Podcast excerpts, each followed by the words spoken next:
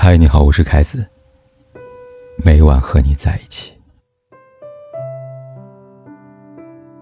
在很多人印象中，女明星生孩子跟玩似的，轻轻松松就卸货了，还能穿高跟鞋走出医院，就好像生孩子是很简单的事情一样。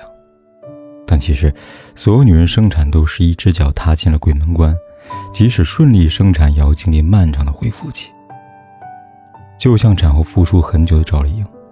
前不久，在镜头前无意暴露的生活状态，才发现，原来生育对她的身体影响，可能比想象中更长久。赵丽颖在中餐厅里的表现一直很能干，做菜帮厨得心应手，哄小孩子止哭也是一绝，看起来她产后身体恢复的很好。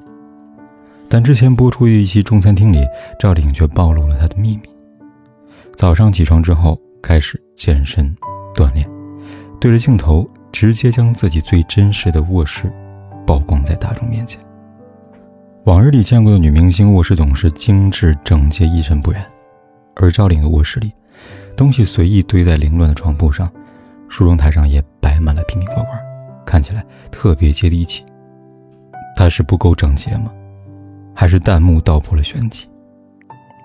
有网友说：“这就是生孩子后的日常啊。”当妈了就知道，根本没有时间收拾随身物品。除此之外，床上一台黑色保健仪器引起了很多人注意。当过妈的人就能一眼认出来，那是一台骨盆矫正器。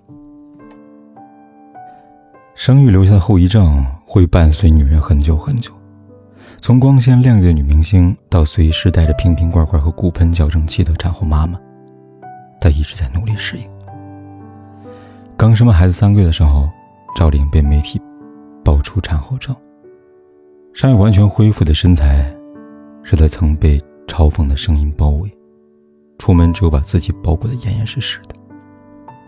她曾在产后陷入抑郁情绪，丈夫抱着孩子喂奶，赵丽颖在一旁看着看着就哭了。她说：“能不能温柔一点，轻一点抱啊？”太多了，在片场、在综艺现场，时不时扶腰的毛病。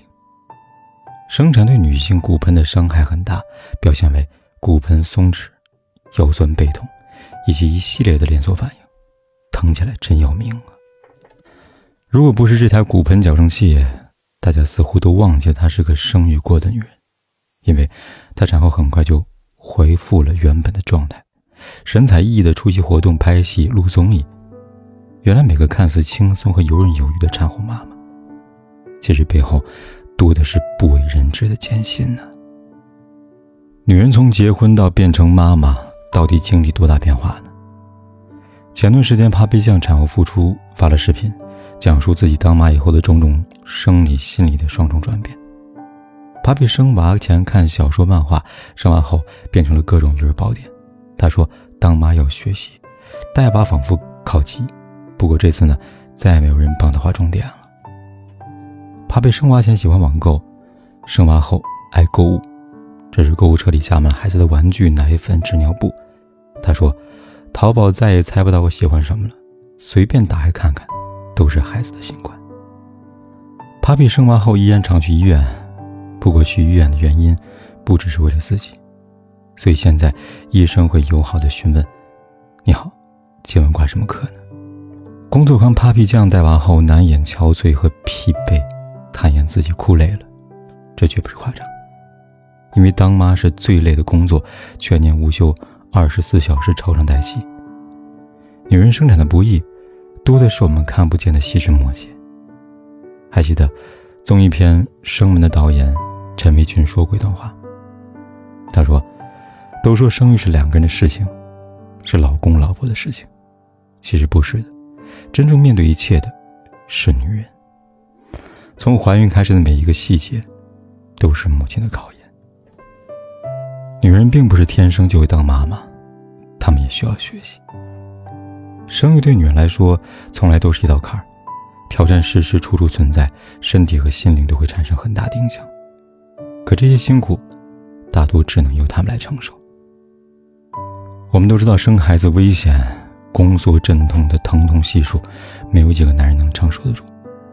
顺产的时候，更是要因为长时间的阵痛，让产妇难以忍受。剖腹产麻醉结束之后，一样让人痛苦不堪。谢娜曾说，护士拿手用力按住伤口时，她疼到尖叫，全身发抖。后来看见护士就条件反射的冒冷汗。你以为产后就好了吗？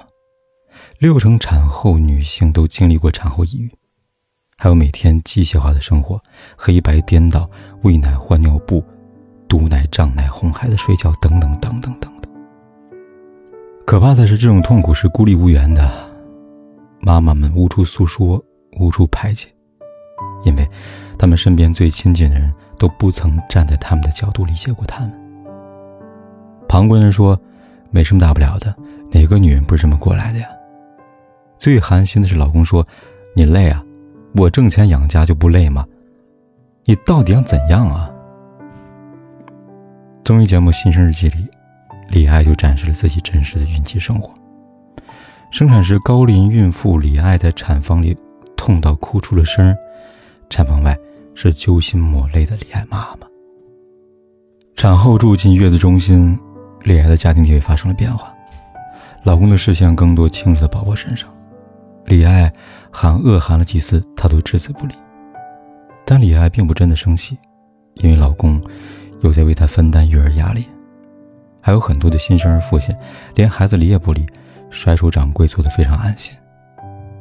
为母则刚是最毒的鸡汤，没有哪个妈妈生来就会做妈妈。妈妈是超人，不是自己想变成超人。而是不得不成为一个超人妈妈。当女人决定做一个妈妈，就要注定要面对许多未知。生产不漂亮了，身体有不可逆的损伤，职场和家庭难以平衡的困扰。他们能为宝宝忍受痛苦，能在心生惧疲的时候，看到宝宝，觉得值了，是因为无私的母爱。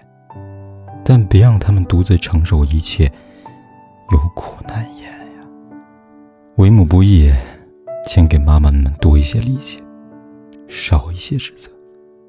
他们比谁都希望自己可以做得更好，但需要时间和鼓励啊！